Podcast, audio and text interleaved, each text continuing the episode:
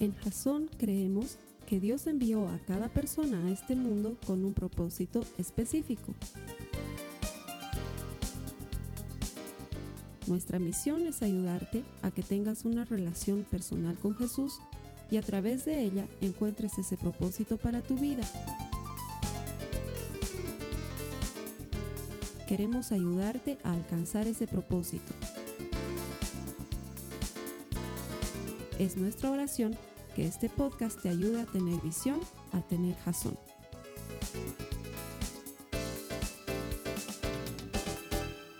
Si yo te preguntara por qué sigues a Jesucristo, ¿cuál sería tu respuesta? Y es que mm, lo seguimos o deberíamos seguirlo por quién es Él. Pero la verdad es que cuando llegamos a Jesucristo, la mayor parte de nosotros, y no todos, comenzamos a seguirlo por lo que Él hace, porque teníamos alguna necesidad necesitábamos ayuda en algún tema de salud, estábamos pasando por algún problema complicado en nuestras relaciones de pareja, estábamos viviendo una escasez muy grande en nuestras finanzas. Para los más jóvenes, a lo mejor estabas necesitando realmente una mano de ayuda en tus estudios, no lo sé. Todos llegamos a Jesús por una necesidad y esto está bien, no es malo. Él es nuestro Padre, Él es nuestro Dios, Él es nuestro proveedor y Él quiere proveer para nuestras necesidades. Y que lleguemos a Él por necesidades no es algo malo. Lo malo, sí, es que pensemos que Él solamente existe para cubrir nuestras necesidades y que no hay nada más que podamos desarrollar con Él sino una relación de pido y me das, pido y me das. Y sabes que la verdad es que muchas veces, muchas veces, Dios no te va a dar lo que le estás pidiendo. Y yo sé que esta no es la mejor manera de comenzar un mensaje y que todos esperan un mensaje poderoso de ánimo, pero yo no puedo mentirte. Muchas veces vamos a pedirle cosas a Dios que Él no nos va a dar. Y en esto quiero ser muy claro. Lo que nos tenía que dar ya nos lo dio en la cruz del Calvario. Cuando Él entregó su vida por nosotros, muriendo por nuestros pecados, murió también con Él nuestra vieja naturaleza todos nuestros pecados fueron sepultados junto con Él en la tumba. Y Él se llevó esos pecados y los dejó encerrados en un abismo profundo y luego salió y venció a la muerte y con eso nos dio entrada a la vida eterna. Jesús ya ha hecho por nosotros todo lo que tenía que hacer. Es decir, que si desde hoy Jesús no hiciera nada más por nosotros, Aún así ya habría hecho todo lo que necesitamos de Él, porque lo que realmente necesitábamos era salvación y vida eterna. Entonces, sí, Dios es bueno, sí, nos da muchas cosas, pero lo más importante ya nos lo dio en la cruz. A partir de eso no siempre te va a dar lo que pides. Y en esta serie, que se llama Dios responde, lo que quiero que hagamos es que encontremos desde la palabra de Dios algunas explicaciones a cómo es que responde Dios a nuestros pedidos y a nuestras oraciones. Cómo es que responde Dios a nuestras preguntas y a las cosas que le hablamos. Porque sí, Él tiene varias maneras de responder. Así que durante esta serie vamos a tratar de, entrar en todo eso. Pero antes quiero que tomemos la cita que nos va a dar base para esta serie. Si me puedes acompañar, por favor, está en Jeremías, en el capítulo 33, los versos 2 al 3, que dice, Así dice aquel cuyo nombre es el Señor él hizo la tierra y la formó y la estableció con firmeza. Clama a mí y te responderé. Y te daré a conocer cosas grandes y ocultas que tú no sabes. Él es el que te dice, llámame, búscame, pedime, pregúntame y te voy a responder. Dios responde. Esa idea de que Dios guarda silencio, que no responde a nuestras oraciones, es la cosa más alejada de las escrituras. Él nos escucha. Él entiende nuestras necesidades y claro que nos responde. Así que vamos a aprender cómo es que nos responde y por qué nos responde lo que nos responde. Y el mensaje de hoy comienza por no, así se llama, no. Porque Dios muchas veces va a responder con un no. Y todos nosotros ya hemos vivido y hemos experimentado lo que es recibir un no.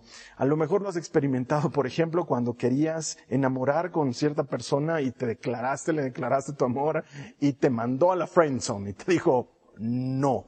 Y yo sé que eso es doloroso. No gusta recibir ese tipo de no que te rompe el corazón. O tal vez lo has vivido de otra manera cuando has querido presentar tu currículum o lo has hecho, has buscado trabajo en algún lugar y luego averiguando te dijeron no, señor o no, señorita, no es usted lo que estamos buscando y recibiste ese no que sabe al rechazo y que es doloroso.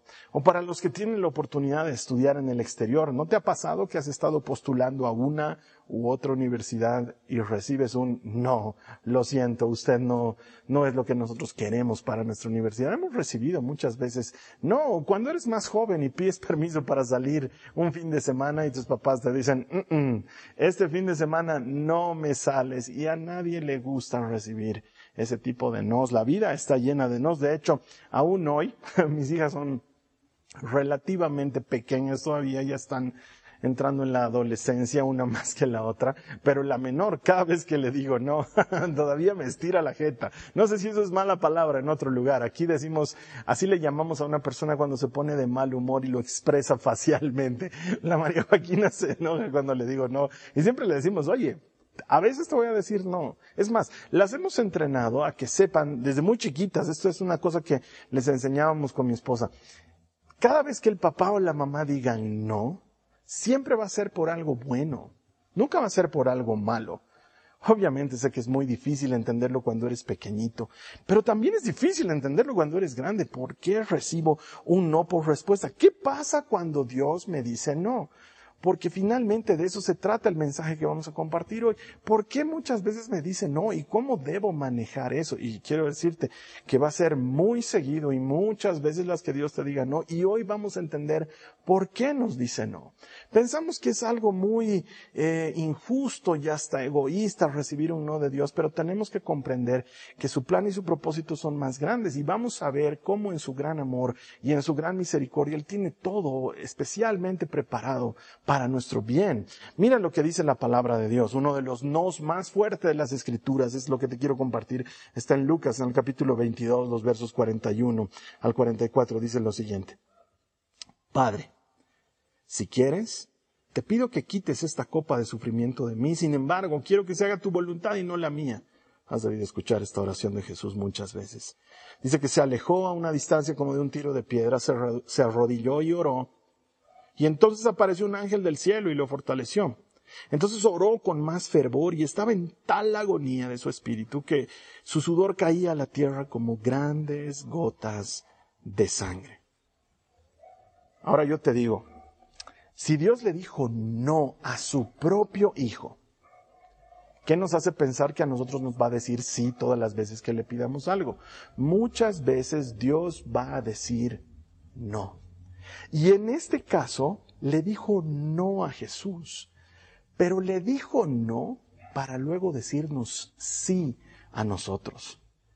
El no de Dios a la petición de Jesús en ese momento significaba un sí al perdón de los pecados, a la regeneración, a la salvación y a la vida eterna. Y claro, Jesús lo manifiesta en su deseo de hacer la voluntad del Padre, diciendo, quiero hacer lo que tú quieras, pero en, en mi humanidad quisiera no pasar por lo que me espera, porque él sabía lo que se le venía y en este momento Dios le dijo no a Jesús. El no es parte de sus respuestas, es algo que va a decir con mucha frecuencia y entonces quiero que aprendamos hoy por qué es que Dios dice no. Primero, y si quieres tomar notas, esto te va a ser muy útil. Es más, te animo a que lo hagas. Es más, en nuestra aplicación de Biblias tenemos un espacio para tomar notas en las mismas notas de la prédica que tú estás utilizando ahorita. Te entras a la pestaña de eventos, ahí vas a encontrar el evento de Jason que se llama No, en la serie que se llama Dios responde, y ahí después de cada cita bíblica hay un espacio donde tú puedes tomar notas. Luego de tomar tus propias notas, no te olvides guardarlo. Esto te va a ser de mucha utilidad siempre. Mira, primero, número uno, ¿por qué Dios nos dice no? Porque no sabemos lo que estamos pidiendo. Y para esto te lo voy a ilustrar con las escrituras. Mira lo que dice Mateo en el capítulo 20, los versículos 21 al 22. La mamá de Juan y de Santiago está hablando con Jesús y Jesús le dice a ella, ¿cuál es tu petición? Le preguntó Jesús. La mujer le contesta, te pido, por favor, que permitas que en tu reino mis dos hijos se sienten en lugares de honor a tu lado. Uno a tu derecha, el otro a tu izquierda. Jesús le respondió, presta atención, no saben lo que piden. ¿Acaso pueden beber de la copa amarga de sufrimiento que yo estoy a punto de beber? Y claro, ahí los mandilones responden, claro que sí, contestan, podemos. No saben lo que piden, les dice Jesús. Muchas veces tú y yo no sabemos lo que estamos pidiendo. ¿Sabes qué? Detrás de esa declaración de Jesús está una intención mucho más grande. Jesús está interesado en el motivo por el cual están pidiendo eso. ¿Por qué quieren sentarse a mi derecha y a mi izquierda? No saben lo que piden, no saben lo que eso significa. ¿Cuáles son sus verdaderos motivos? Juan, Santiago, ¿cuáles son sus motivos?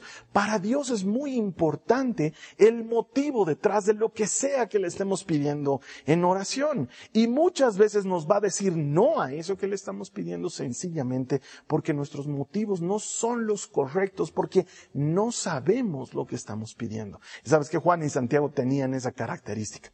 Por eso Jesús los bautizó como hijos del trueno. Bautizó me refiero a ponerles nombre, no al bautizo en agua, que seguramente también los bautizó pero el bautizo referido a ponerles de nombre o de sobrenombre. Les puso el sobrenombre hijos del trueno porque resulta ser que en una ocasión ellos se acercaron a Jesús y le dijeron que, unos hombres, unas mujeres de cierto pueblo no les habían recibido para escuchar el evangelio, entonces le dicen a Jesús, no los recibieron. ¿Quieres que mandemos que caiga fuego del cielo para que los consuma? Y Jesús dice, uh, uh, no se me aceleren, hijos del trueno, no, no hace falta que los quememos.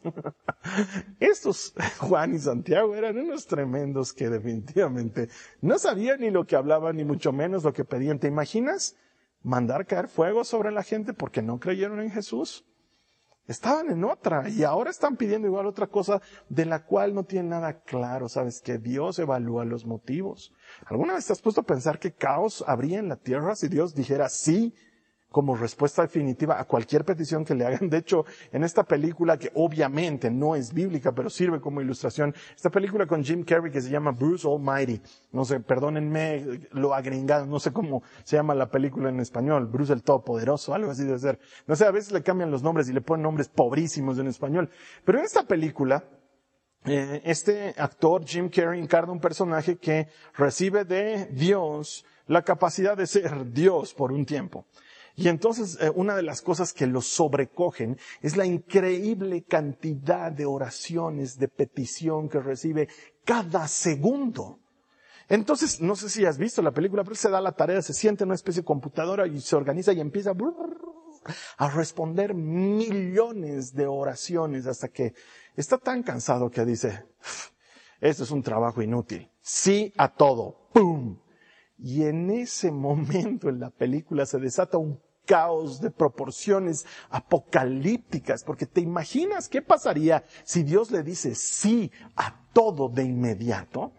Esa persona que está pidiendo el puesto de trabajo de alguien más en una oficina recibiría el sí y entonces otra persona quedaría sin trabajo y eso significaría consecuencias para su familia o una persona que está orando por la salud de alguien más y que todavía no debe sanar porque hay algo que tiene que aprender saldría sano de la clínica sin haber forjado su carácter para algo que Dios tenía para él más adelante. No sé, las consecuencias pueden ser tremendas, las consecuencias pueden ser enormes. Dios muchas veces nos va a decir no porque no sabemos lo que estamos pidiendo. Mira lo que dice la palabra de Dios en Santiago en el capítulo 4, los versos 2 al 3. Dice lo siguiente, no tienen porque no piden. Y cuando piden no reciben porque piden con malas intenciones para satisfacer sus propias pasiones. Muchas veces lo que estamos pidiendo tiene un motivo oscuro por detrás, no tiene un motivo legítimo por detrás. ¿Y eso qué hace? Que Dios diga, porque Él ve nuestros corazones, Él entiende nuestros motivos, Él sabe que lo que estamos pidiendo no es por algo correcto o legítimo, es como cuando alguna de mis hijas viene, estoy trabajando y viene a quejarse de lo que hizo su hermana, están peleando, y viene a quejarse y me cuenta todo el cuento. Yo siempre le digo a cualquiera de ellas, ¿qué estás queriendo? ¿Que yo intervenga y haga justicia? ¿O estás queriendo que la castigue a tu hermana? Porque sé que no me vas a dejar mentir, los papás, las mamás, desarrollamos esa capacidad de entender cuál es el verdadero motivo detrás de esto, en lo que mi hijo o mi hija me está pidiendo. Y muchas veces yo sé que estas tremenditas lo que de veras quisieran es que le pegue la reta a su hermana y no solamente están buscando justicia. Y si a mí como papá me interesan sus motivos, ¿cuánto más le interesan los motivos a Dios? Él quiere que nuestros motivos sean rectos y limpios delante de Él. Yo te digo ahora, te pregunto, ¿por qué le estás pidiendo lo que le estás pidiendo a Dios?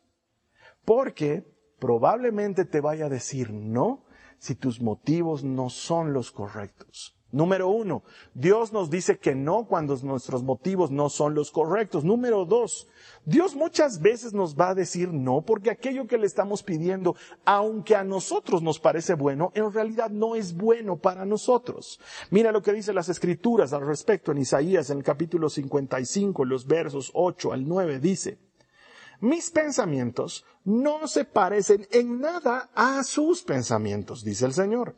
Y mis caminos están muy por encima de lo que pudieran imaginarse. Pues así como los cielos están más altos que la tierra, así mis caminos están más altos que sus caminos y mis pensamientos más altos que sus pensamientos. Creo que una de las mejores cosas que podemos aprender conociendo al Señor es que su plan es mejor, que su propósito es extraordinariamente mejor que lo que nosotros imaginamos y que su voluntad siempre va a prevalecer. Si tú y yo entendemos eso del carácter y de la personalidad de Dios, vamos a aceptar el no con una perspectiva diferente porque vamos a entender que si Dios está diciendo no, seguro es por algo bueno, nunca por algo malo. Él es el único que sabe todo lo que va a acontecer. Para Él la historia del hombre está abierta delante de sus ojos y es como un soplo. Él entiende todo el panorama y muchas veces algo que le estamos pidiendo no es lo mejor para nuestras vidas. Esto te lo quiero ilustrar con un ejemplo de las escrituras. Debes recordar este tristemente célebre pasaje en el que David en lugar de haber ido a la guerra, se quedó en su palacio y paseando por el terrado vio una mujer que se estaba bañando y entonces la codició, dice la palabra, la mandó a traer, tuvo relaciones con ellas, sabes a lo que me estoy refiriendo, y luego la mandó a su casa. Parecía que era un crimen sin consecuencias. Pero unos días más tarde la mujer le mandó a decir, estoy embarazada. Entonces David, en lugar de hacer lo correcto, empezó un camino muy oscuro. Primero decidió matar, si bien él no lo hizo en persona, mandó a matar al esposo de esta mujer. Porque lo primero que él hubiera querido hacer es que el, esposo venga y tenga relaciones con su esposa y con, eso el asunto se sanee. Pero este Urias era un hombre íntegro y vino, por orden del rey, y decidió no tener relaciones con su esposa porque sus compañeros estaban en batalla y él no, no se sentía haciendo lo correcto, que mientras otros están en guerra, él esté tranquilo en su casa. Entonces David mandó su sentencia de muerte en la propia mano de Urias. El general del ejército, Joab, decidió obedecer el mandato de David y mandó a Urias al peor lugar del campo de batalla y Urias murió. David cometió asesinato, cometió adulterio. Y cuando vino el profeta a hacerle reflexionar y a, decirle, el Señor dice que has fallado y que has pecado y que has hecho algo muy malo en contra de él, se arrepintió. Pero lo primero que hizo David es empezar a orar y ayunar porque el niño que Betsabé había concebido no muriera. Porque Dios le dijo, el niño que has concebido, ese niño morirá. Ahora, yo sé que para muchos de nosotros esto suena extrañísimo y suena hasta cruel como un niño va a morir, pero no te olvides que Dios está viendo todo desde una perspectiva eterna y lo que Dios está tratando de hacer aquí es rescatar el corazón de David. Eso es lo que está tratando de hacer. David ora, le pide al Señor que por favor no muera el niño, ayuna esperando que Dios cambie de, de decisión, pero no, el niño muere y Dios le dice no a David. Ahora, veámoslo desde otra perspectiva. Este niño, como cualquiera de nosotros, aún antes de nacer, venía con un propósito. Esta es una de las tantas razones por las cuales nosotros como creyentes defendemos la vida desde el momento que ha sido concebida, porque todos venimos con un propósito aún antes de salir del vientre de nuestra madre, y el propósito de ese bebé era llevar el corazón de David al lugar correcto. Y ese niño cumplió su propósito. En cuanto murió, David comprendió que no podía salirse con la suya. David entendió que el propósito de Dios era mucho más grande que sus propios intereses personales. Es más, el mismo David dice, cuando está ayunando por el niño, si él muere, yo iré a él, pero él no volverá a mí. Él sabía que este niño iba a pasar a la presencia de Dios, como sucede con cualquiera de nosotros que morimos delante del Señor. Pero la muerte de este niño llevó a David al lugar correcto. Si este niño no hubiera muerto, David nunca más hubiera sido el mismo y se hubiera quedado con esa sensación y esa idea de que él puede salirse con la suya sin consecuencias. Dios muchas veces te va a decir no porque no es bueno para ti lo que sea que le estés pidiendo. ¿Se ve bueno? Pero solamente Dios sabe lo que es bueno. De hecho, el principal problema de la humanidad es que desde un principio pensamos que sabemos lo que es bueno, pero en realidad no es bueno. Y vivimos equivocándonos precisamente por perseguir aquello que a nuestros ojos es bueno.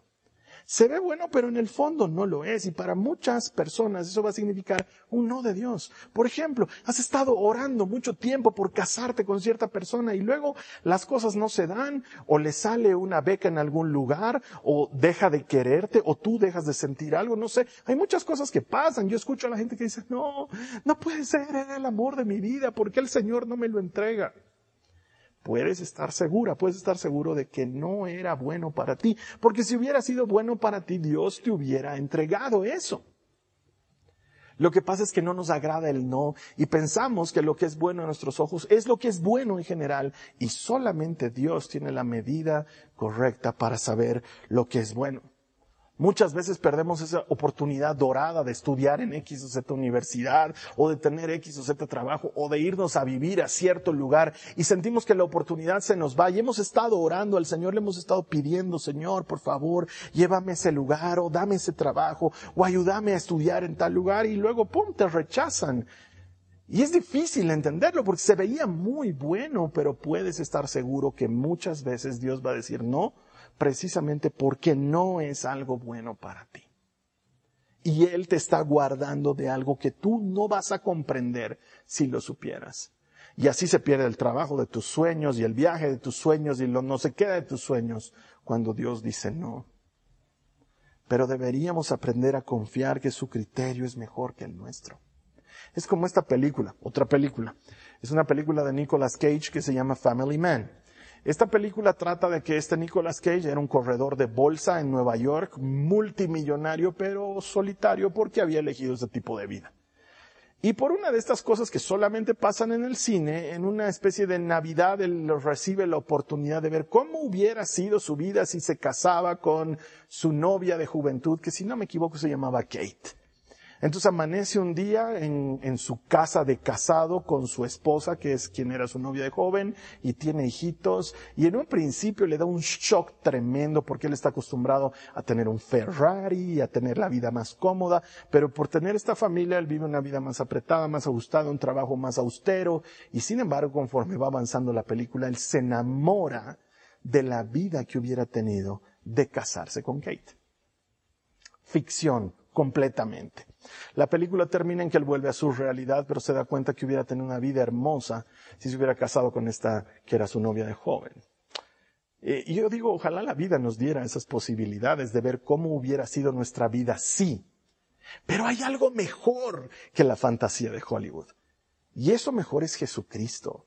Podemos confiar en que si Él no permite algo para nuestras vidas, es porque no es bueno para nosotros. Él nos está guardando de algo que no sabemos qué sería, pero que Él sí sabe y por algo lo impide y por algo lo evita. Y sé que le estoy hablando a alguien en este momento. Si Dios te está diciendo no a alguna oración, algún pedido que le has hecho, aprende a confiar en su amor, aprende a confiar que Él te está guardando.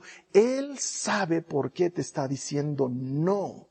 Eso es mucho mejor que tener un flashback de una vida que nunca hemos vivido. La Biblia claramente nos enseña que su voluntad es buena, es agradable y es perfecta. Podemos confiar en su voluntad y podemos creer que todo lo que vivimos, lo que recibimos y lo que dejamos de recibir ha pasado primeramente por su aprobación. A mí me gusta decir que ha pasado por el filtro de su amor. Entonces, uno, a veces Dios dice no a nuestra oración porque no sabemos lo que estamos pidiendo. Dos, a veces Dios dice no a nuestra oración porque no es algo bueno para nosotros. Y número tres, muchas veces Dios dice no a algo que le estamos pidiendo porque Él tiene algo mejor para nosotros más adelante. Y yo sé que es difícil pensar que Dios pueda tener algo mejor cuando tienes una idea de qué es lo bueno para tu vida. No se me vienen mejores ejemplos a la cabeza que los que he vivido en toda mi vida de cristiano, porque he vivido muchas veces el no de Dios. Por ejemplo, cuando era jovencito, soñaba, oraba, anhelaba, le pedía al Señor que me conceda el privilegio de ser líder de jóvenes en los grupos de oración en los que yo estaba, pero ¿sabes qué? Siempre recibía un no no los recibía directamente de él, los recibía de los líderes que estaban a cargo. Pero hay algo que aprendí en toda esa época, y es que si Dios quiere tenerte al frente de algo, nadie va a poder detenerlo en tal propósito. Pero si Él no quiere tenerte al frente, nadie va a poder hacer que tú estés al frente. Siempre va a terminar haciendo lo que es mejor para ti. Y entonces, en retrospectiva, en ese momento yo decía, ¿por qué? ¿Por qué no puedo ser líder de jóvenes? Creo que tengo lo que hace falta, sé predicar, tengo influencia, me gusta trabajar con jóvenes y no se me da y no me dan la oportunidad. Y ahora, años después, cuando el Señor me permite predicar a tantas personas, cuando el Señor me permite ministrarle a tantas vidas, me doy cuenta que mi corazón en ese momento no era el correcto, no estaba listo, que quería las cosas por, uno, por los motivos incorrectos. Y que eso ha forjado mi carácter para que luego más adelante Dios me dé algo que sin lugar a dudas creo que es mucho mejor para mi vida. También recuerdo, yo era enamoradizo de, jovencito, en más de una oportunidad he estado enamorada de alguna anterior chica que no ha llegado a ser mi esposa y hasta tenía ideas de casarme y las cosas no funcionaban o la relación terminaba siendo tóxica o las cosas no se daban entre las familias o finalmente perdí el interés y siempre le decía al Señor, ¿por qué? ¿Por qué? Porque, ¿sabes que Yo desde chico sí quería casarme, es más, siempre te he contado que tres cosas le pedí al Señor desde que le conocí, Señor, déjame predicar tu nombre Señor, quiero cantar y Señor, ayúdame a conocer a mi, a mi futura esposa desde ahorita para que tengamos una linda amistad. Y cada vez que pensaba que ya la había encontrado, pum, terminábamos y pum, no funcionaba. Y sabes qué? En ese momento, cuando alguien más, porque sí recuerdo claramente como, por ejemplo, mi líder hablaba conmigo y me decía, no te deprimas, Dios tiene algo mejor para ti. En ese momento, cuando eres jovencito, inmaduro, te cuesta imaginar qué puede ser mejor que esto que me parece que es alucinante y que ya no lo puedo tener. Pero cuando veo ahora la esposa que tengo, el amor que nos tenemos, el compañerismo que compartimos, la amistad que nos lleva a vivir cosas tan especiales, eh, la, la, mamá hermosa que es con mis hijas, la esposa maravillosa que es conmigo, la compañera, todo lo hermoso que tenemos en mi casa, digo, wow, Señor, tú has sido bueno. Y además Él sí respondió a mi oración. Yo a mi esposa la conozco desde que le conocí a Él hace más de 30 años y por eso hemos tenido una larga amistad. Jamás me hubiera imaginado que me iba a casar con ella y hoy tengo esa bendición. Os recuerdo, por ejemplo, cuando íbamos a iniciar esta iglesia, eh, alguna vez te lo he contado, eh, incluso viajé a tener una reunión con cierto pastor, muy amigo, muy querido en ese entonces, esperando que se nos dé cobertura de la iglesia que en ese momento pastor, él pastoreaba. Y con mucho amor, pero también con mucha firmeza me dijo, nosotros no te podemos dar cobertura si me permites orar por ti y oró por mí y esa noche, después de una serie de eventos que las voy a guardar para otra prédica, una serie de eventos que yo considero sobrenaturales y que me habían llevado a ese lugar, le digo al Señor, Señor, ¿para qué me has traído hasta aquí?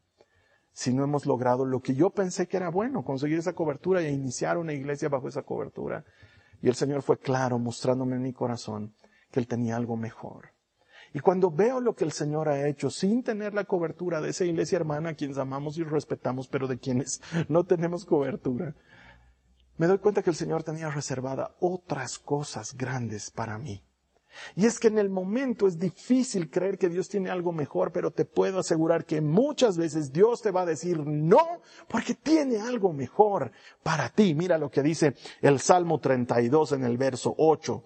El Señor dice, te guiaré por el mejor sendero para tu vida, te aconsejaré y velaré por ti tal como les decíamos a mis hijitas cuando eran chiquitas, cuando el papá o la mamá dicen, no, siempre es por algo bueno, nunca por algo malo, así te digo yo ahora.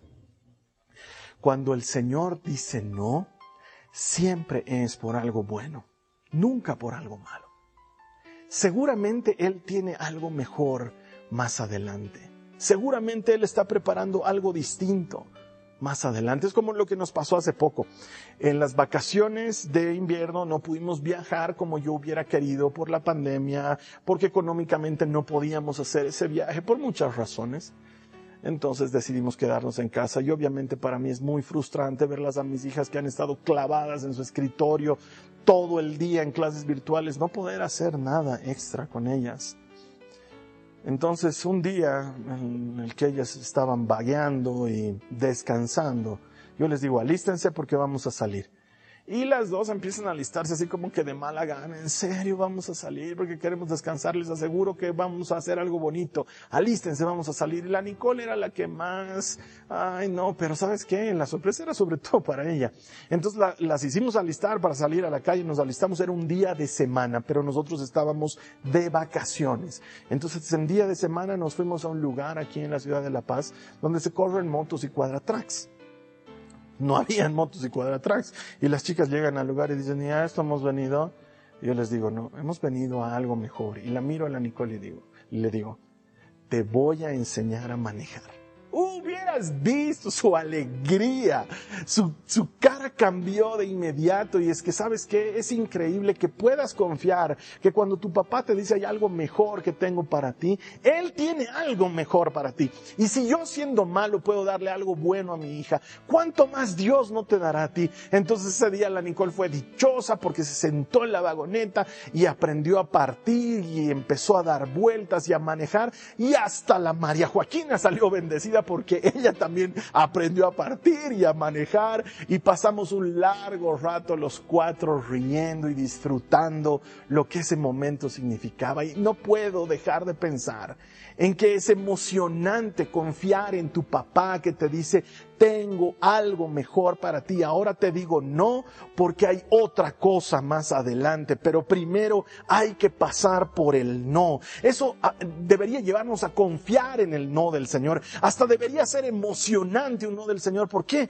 Porque si hemos aprendido lo que hemos aprendido hoy, eso quiere decir que Él está alineando mis motivos. Si Él me dice no es por algo bueno, está alineando mi carácter, está alineando mi corazón. Si Él me dice no, me está cuidando de algo. No debe ser bueno para mí. Entonces debería ser emocionante saber que Dios está cuidando. Si Él te dice no, es porque tiene algo mejor. Todas esas cosas deberían generarnos expectativa, confianza y dependencia. Termino con esto. Si el Señor no respondiera afirmativamente ninguna de tus oraciones de hoy en adelante, si el Señor no te diera nada de lo que le pides de hoy en adelante, ¿aún así le seguirías amando? ¿Y le seguirías sirviendo? Porque después de todo lo importante, es que aprendamos a seguirle no por lo que nos da, sino por quién es Él. Nuestro Salvador, nuestro Redentor. Él ya hizo todo por nosotros en la cruz del Calvario. Yo sé que muchos de nosotros, los que estamos viendo este mensaje en este momento, estamos enfrentando algún no en nuestra vida. Me gustaría ayudarte a orar para que el Señor trabaje tu corazón en este tiempo. ¿Me dejas hacerlo? Te voy a invitar a que cierres tus ojos. Señor amado, gracias por amarnos de tal manera que incluso cuando nos dices no, lo haces con un buen propósito. Ayúdanos a alinear nuestros motivos de manera que, Señor Jesús, todo lo que te pidamos esté conforme a tu voluntad y a tu propósito. Y ahora dile tú conmigo al Señor, Señor Jesús, acepto tu no. Díselo, acepto tu no. me debes estar cuidando de algo. Debes tener algo mejor para mí. Enséñame a confiar en ti. Si tú me dices no, siempre es por algo bueno, nunca por algo malo. Gracias Jesús. Amén. Espero que el mensaje de la palabra del Señor te haya hablado hoy. Esta serie está poderosa. Dios responde. La siguiente semana veremos otra respuesta de Dios. En tanto, quiero pedirte que me ayudes a compartir este mensaje con alguien más. Seguramente alguien está necesitando una respuesta para todas esas oraciones que han recibido un no Seguro esto les puede dar mucha esperanza. ¿Me ayudas a compartir este mensaje? Es gratis, es simple, lo podemos hacer en cualquier lugar del Internet. ¿Por qué? Porque queremos llevar la palabra de Dios hasta el último rincón del mundo, para que juntos celebremos que todo el que encuentra a Dios encuentra vida. Te espero aquí la siguiente semana.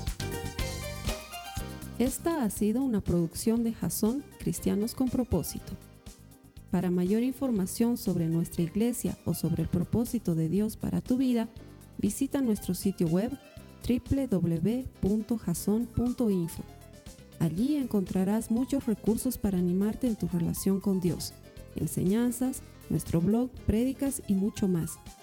Te lo deletreamos www.jazon.info. También puedes visitarnos en nuestro sitio en Facebook www.facebook.com com barra.